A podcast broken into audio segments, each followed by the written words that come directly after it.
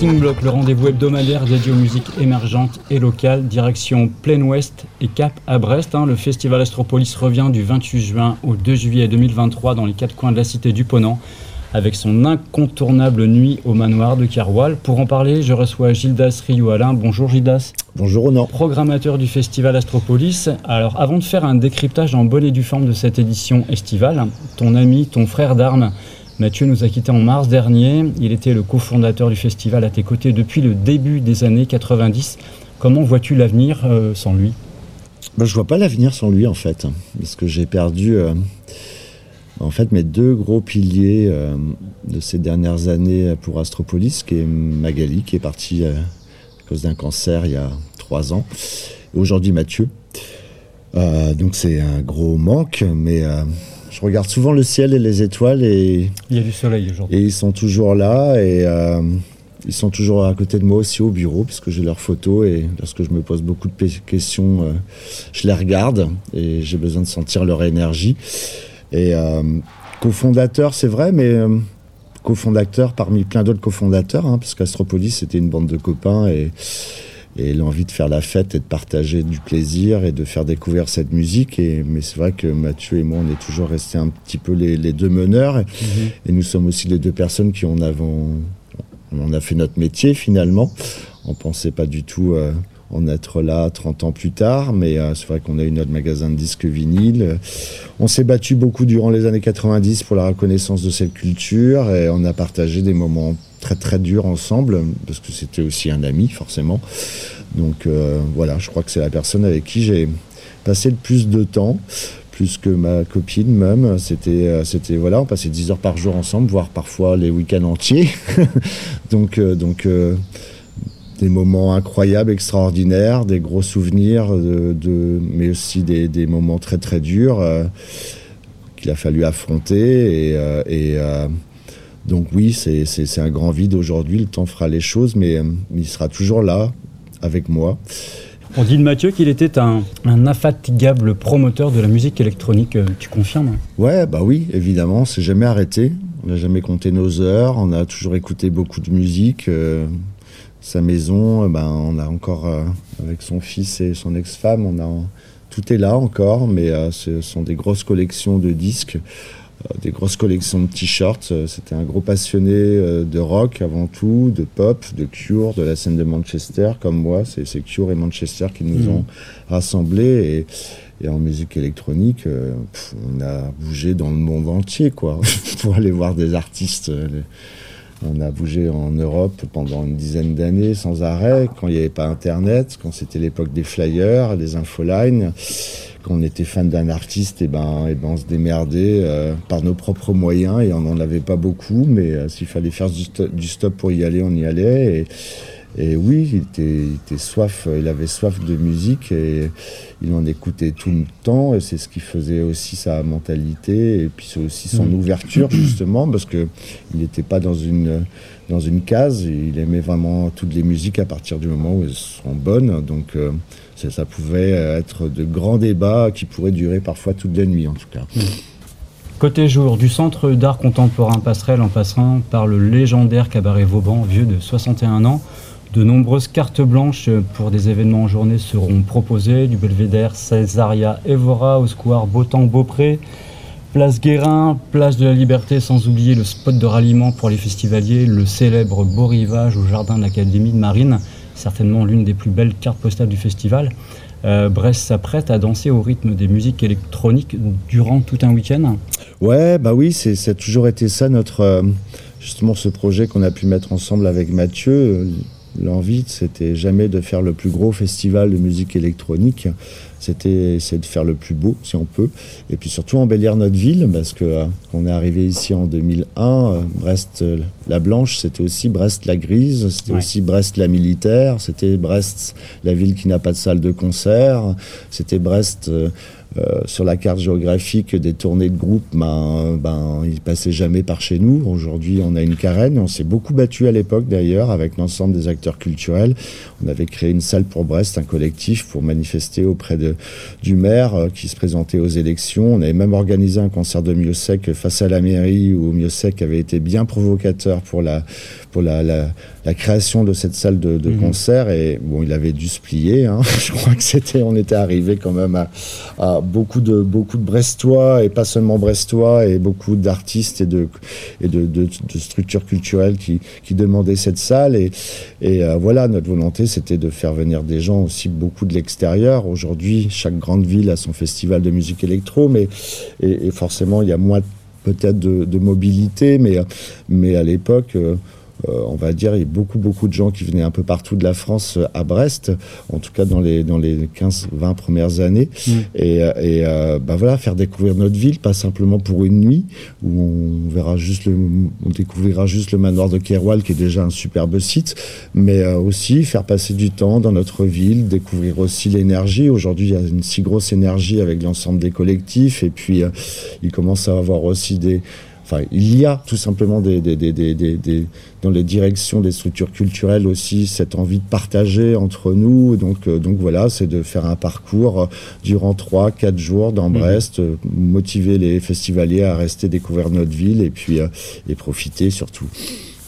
Côté nuit, on retrouve la suite, le club techno de Brest, le Vauban, lieu historique du patrimoine brestois, donc depuis plus de 60 ans maintenant. Et comme tu le disais, le manoir de Kerwal est craint du festival depuis 2001 euh, avec euh, une nuit festive de 10 heures et ses quatre scènes. Combien de festivaliers tu attends cette année? Oh, On est toujours sur la même jauge. Hein. On travaille en général entre 9000 euh, et 12 000 personnes. Tout dépend des, éditions. Il faut savoir que notre public, on va dire, les trois quarts des billets sont vendus les dix derniers jours. Hein. Et c'est comme ça pour l'ensemble des événements de musique électronique dans le Grand Ouest. Hein. Pour le festival Made le week-end dernier, c'était ça. Euh, à l'époque, Paco Tyson, c'était, c'était ça du côté de Nantes. Euh, du côté de Panorama, c'est un peu pareil. Donc c'est toujours un gros stress parce qu'il hmm. suffit qu'ils se mettent à pleuvoir les dix derniers jours. Bon, bah là, euh, voilà, ça fait 1500, 2000 personnes en moins.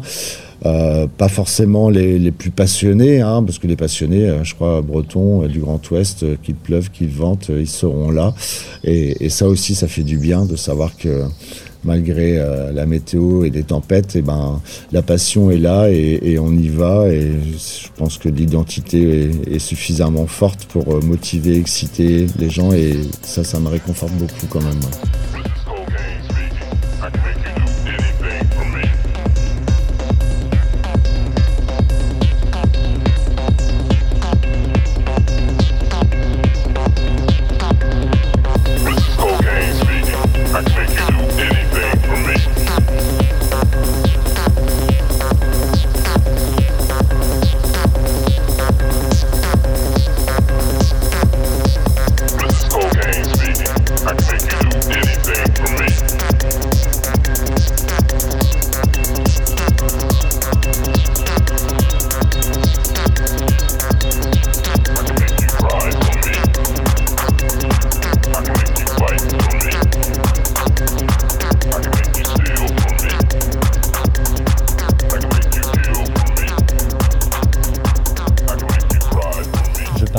En présentation un petit peu de la nuit au manoir de Kerwal. Combien de jours, euh, combien de temps travaillent tes équipes pour proposer cette décoration, cet univers? Oh, c'est 10 jours de montage en général, manoir de Kerwal. On commence, euh, il y a beaucoup de gens qui commencent vraiment à, nous dire qu'on est un peu dingue, euh, à vouloir nous demander de faire ça sur deux soirs, parce que c'est beaucoup de travail d'aménagement pour une nuit finalement. Mais moi, c'est ça que j'aime bien dans la magie, en fait. C'est bah, juste une nuit. Hop, c'est un peu éphémère, euh, mm. ça passe, et puis, euh, et puis voilà, on va attendre une prochaine. Et, et euh, c'est vrai que c'est un gros coût financier, un gros risque. Maintenant, nous, on a la chance aussi d'avoir des partenaires comme la ville, le département, la région, le ministère de la Culture et le CNM et, et bien d'autres qui nous accompagnent justement dans cette prise de risque euh, parce que ça en est une, et, mais euh, qui, qui, voilà, qui, qui, qui, respecte le projet et, ce risque-là, qui respecte aussi nos choix artistiques et notre façon de concevoir tout ça, et, et euh, bah, ça fait du bien de se faire entourer justement au cas où. Et, et donc aujourd'hui, Aujourd'hui, euh, voilà, c'est une nuit. Euh, j'y crois pas trop à, à deux nuits parce qu'il suffirait qu'il se mette à pleuvoir. Notre site n'aurait plus cette magie le second soir. donc, et puis, on a un public qui se pose pas trop quand même et qui se repose pas trop. Donc, il euh, faut quand même être endurant. Mm. Euh, arrêter à 8 heures du matin pour reprendre le soir. Euh, mais oui, évidemment, on sera là, mais c'est quand même une prise de risque également, quoi.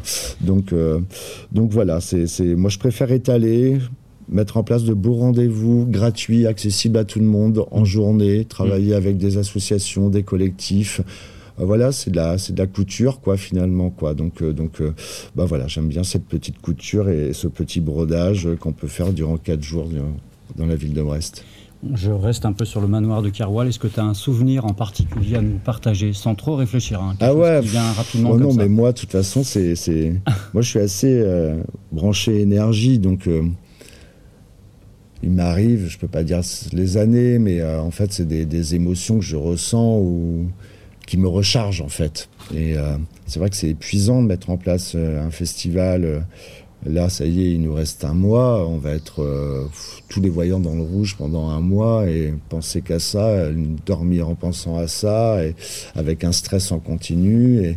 Et, bah, nos batteries sont souvent déchargées quand ça arrive. Alors, je parle même pas du lundi matin, mais mais elle se recharge aussi pendant l'événement, justement, euh, par les échanges avec le public, le sourire, les cris, euh, les plaisirs qu'on peut voir euh, sur les visages, la reconnaissance aussi des gens qui ont travaillé pendant dix jours pour mettre en place ce site et cette fierté de l'avoir fait. Bah, tout ça, ça fait vraiment beaucoup de bien. Et, je crois que c'est ce qui me permet euh, chaque année d'avancer. Côté programmation, une recette qui marche toujours aussi bien avec des pionniers, pionnières hein, de la scène électro et des collectifs artistes émergents venant du Grand Ouest. Des têtes d'affiches comme Boy Noise, Daniel Avry, Elena Hoff euh, seront là cette année, mais pas seulement. On retrouve Blotch aussi de, de chez Astro. Ouais. VTSS, Néné H. Ouais. J'ai hâte de voir. Bah ça c'est un super back-to-back euh, pour Astro. Euh, finalement elles le font aussi en Belgique euh, la veille, mais, mais c'est né de ma volonté de les réunir. On devait déjà accueillir Néné H en septembre dernier pour l'événement Fortress, mais elle a eu des soucis de, de santé. Et, et puis on avait envie d'accueillir VTSS également, qui en trois ans là a vraiment explosé en termes de notoriété. Et depuis qu'elle a signé son album sur des une, mais, euh, mais voilà, les, elles se connaissent très très bien toutes les deux, et, et je pense que le, le, le, je, ce binôme-là va permettre euh, voilà, de rendre le set aussi euh, peut-être plus intéressant que des sets solo avec des prises de risques. Et, et comme elles, ont vraiment cette complicité toutes les deux, elles se connaissent très bien, ça va être un, super moment comme Elena Hoff et Daniel Avary aussi. Hein, mm. C'est un back-to-back. J'ai mis du temps hein, pour l'avoir, hein, mais. Mm.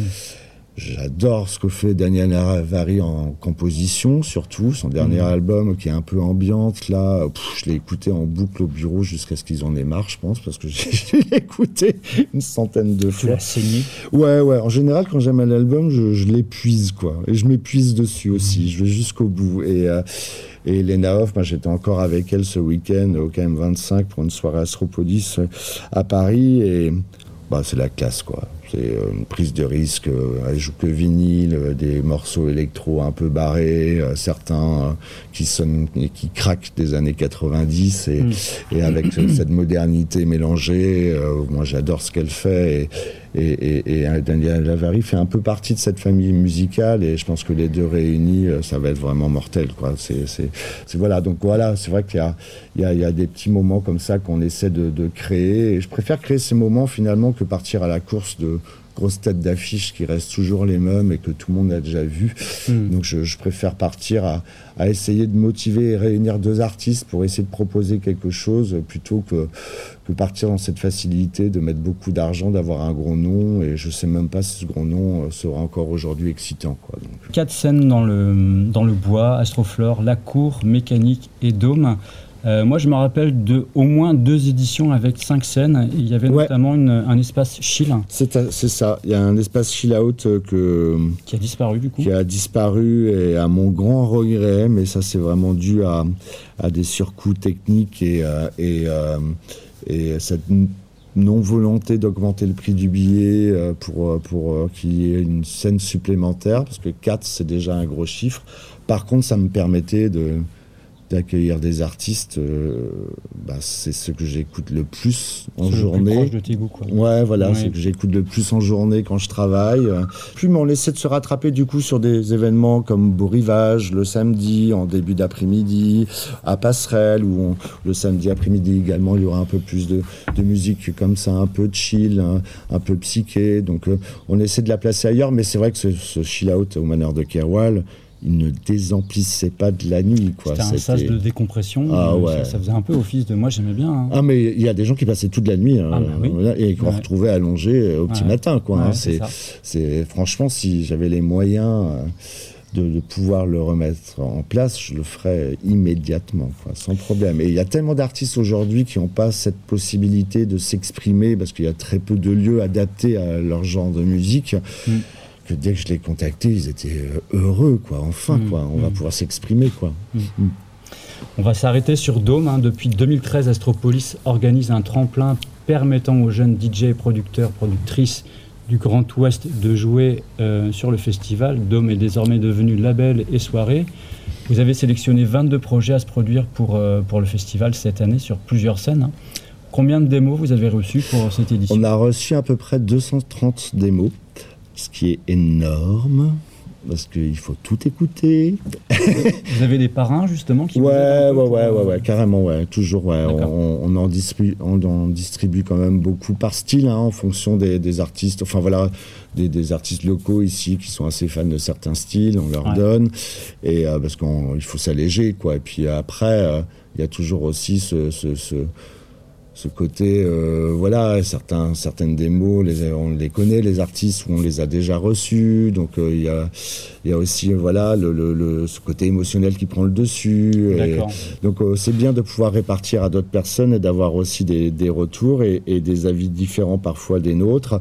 Et la sélection n'est pas, n'est pas facile, et puis on essaie aussi d'attacher aussi bien une importance à l'artiste qui bouge ses fesses, qui veut se professionnaliser, qui a déjà signé sur des labels, mais aussi à, d'autres qui sont pas du tout encore à ce niveau-là, mais qui ont simplement bougé et, vraiment fait mouiller leur maillot dans leur sélection et dans leur technique et dans leur histoire. C'est une demi-heure de mix ou trois morceaux en composition, donc euh, c'est rapide comme jugement, mais après, euh, voilà, il y a aussi les mots qui sont là et, euh, les émotions qu'on peut ressentir en écoutant. Et bon, on a eu pas mal de monde, hein. on a eu, j'ai noté un peu parce que ça fait un petit moment quand même qu'il existe ce label d'hommes, mais bon, on a eu euh, forcément Blutch qu'on a accompagné ensuite, mais on a eu des gens comme Fakir, comme Superpose, comme Théo Müller, comme Geeksta, mm. euh, comme Jean Tereshkova, enfin des gens qui, qui, qui sont passés par chez nous c'est pas grâce à nous forcément qui, sont, qui se sont professionnalisés, mais ça a été un tremplin en tout cas. Parce que nous, on essaye vraiment avec le Dôme ensuite de faire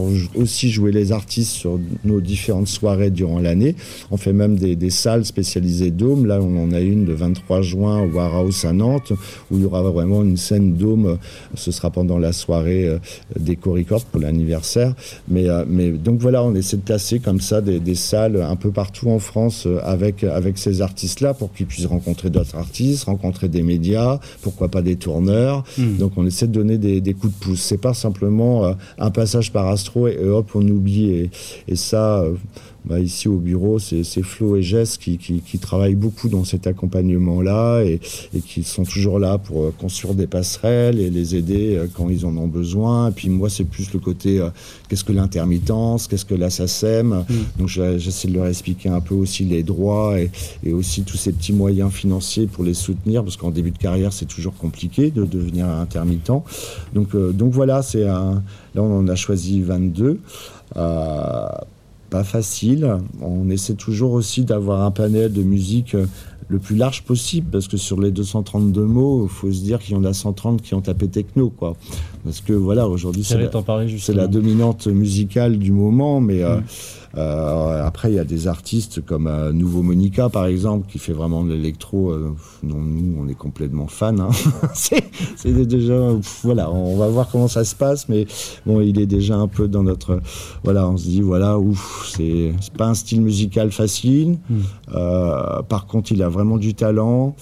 Et ce genre de défi qu'on aime bien accompagner quand même, justement, trouver des petites niches comme ça aussi, qui, qui sont avec des gens très motivés, qui, bah, qui et cette musique qui est compliquée à diffuser, ben, elle a souvent besoin d'un coup de pouce quand même. Donc, euh, donc, euh, donc, euh, je sais qu'on va sûrement, voilà, on va écouter et suivre de près Nouveau Monica, mais il y en a plein d'autres hein, après. Hein, mais, mais donc voilà, on les, ensuite on les, on les, on les on les met un peu, plus, un peu sur toutes nos propositions de programmation, si bien le vendredi à la suite, il y a une salle qui est consacrée. Le Dôme, évidemment, au manoir de Keroual, qui est D'ailleurs, le nom du label vient de là, hein, parce que c'est sous un dôme avec euh, plein de projections un peu psychées, et puis avec un bon gros Function One qui résonne bien. Et, puis moi, ça me fait plaisir de voir toujours euh, ces artistes qui sont heureux de, de, partager l'affiche et de, avec de grands noms. Et puis. Euh, et puis heureux aussi de, voilà, de leur dire qu'on ne s'arrête pas là, on mmh. continue. il y a une belle effervescence hein, sur, euh, pour la suivre de près, la scène Dôme. Ouais, mais elle ne désemplit pas non plus. Hein. c'est, elle a autant de succès que, que, les autres. Quoi.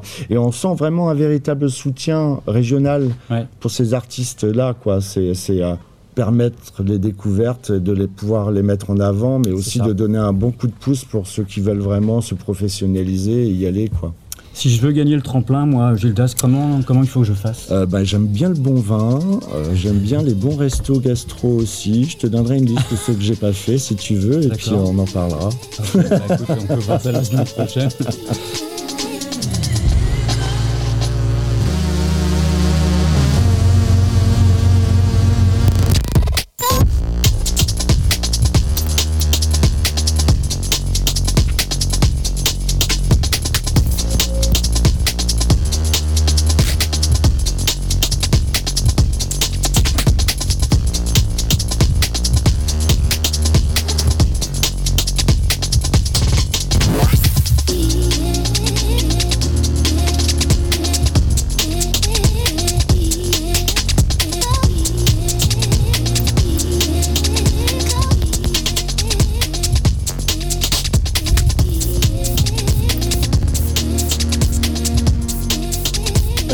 de cette édition répond aussi en termes de parité, une programmation qui tend de plus en plus à l'équilibre, des coûts de production en hausse, des cachets artistiques qui flambent. Comment tu gères cette équation à deux inconnus?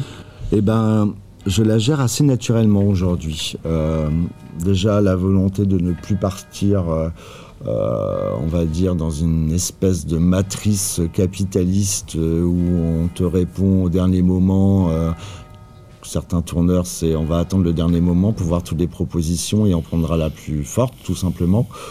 Euh, donc ça, j'en ai marre. Euh, on va dire ces deux ans de confinement m'ont définitivement euh, permis de prendre cette décision. Allez vous faire foutre.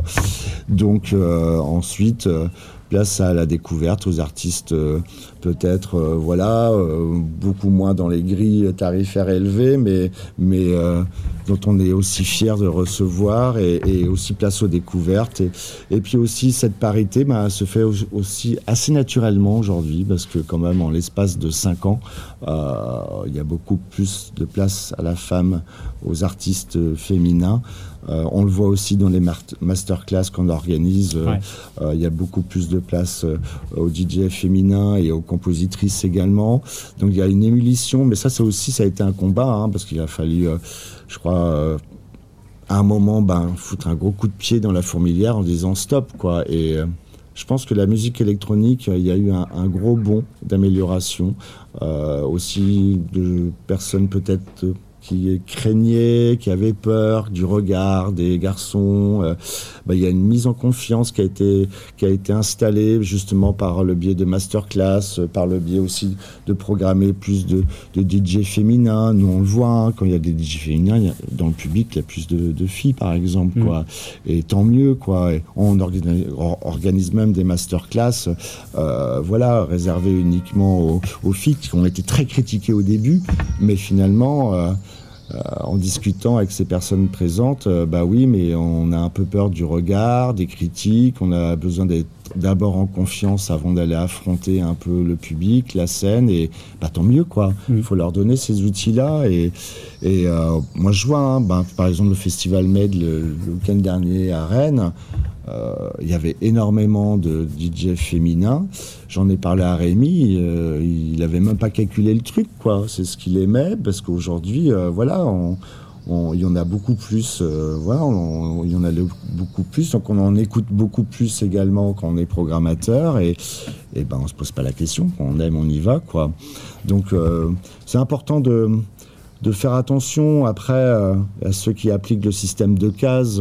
évidemment, il faut faire attention parce que dans certains festivals, quand même, on s'aperçoit qu'il y a juste une artiste parmi 60 artistes masculins. Mmh. C'est pas normal quand même, je dirais voilà, je ne veux pas mettre en place des, quotas, mais, mais un peu de bon sens quand même. Quoi. Mm. Voilà, mm. c'est c'est un peu plus de boulot pour certains programmateurs, certainement. Il va falloir euh, bosser un peu plus, chercher un peu plus. et euh, eh ben ouais, il n'y a pas que les mails des tourneurs qui font des propositions. Aujourd'hui, il y a des Bandcamp, il y a des YouTube, il y a plein de réseaux qui permettent de découvrir des artistes. Et eh ben, il mm. eh ben, faut y aller, quoi. Faut passer du temps. C'est ça le métier aussi.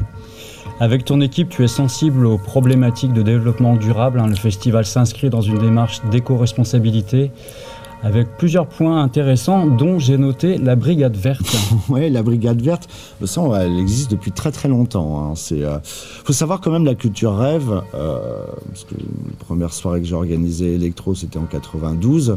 Euh, le délire, c'était toujours d'occuper un lieu et on repartait au petit matin même quand c'était des... Nous, on appelait ça rêve party, ça s'est transformé un peu en free party, mais c'était sur donation. Euh, bah, tout le monde nettoyait au petit matin avant de partir. Quoi. Les sites étaient toujours propres. Donc euh, la culture rêve vient quand même d'un milieu où les gens respectent la nature. Après, le fait que cette musique soit devenue très populaire, euh, mondiale, bon, il y a eu cet effet de masse qui, voilà, culturellement parlant, et d'ailleurs aujourd'hui, il faut se battre pour de nouveau euh, présenter d'où vient cette culture, quelles sont les valeurs de cette culture. C'est important de le rappeler, je crois, parce que on a un public aussi qui vient beaucoup là pour danser, mais euh, mais qui s'intéresse pas justement aux origines de, de, ce mouvement-là. C'est pour ça que nous on travaille beaucoup aussi auprès des scolaires, euh, dans les maisons de quartier, pour leur dire il n'y a pas que Fun Radio et, et, Énergie.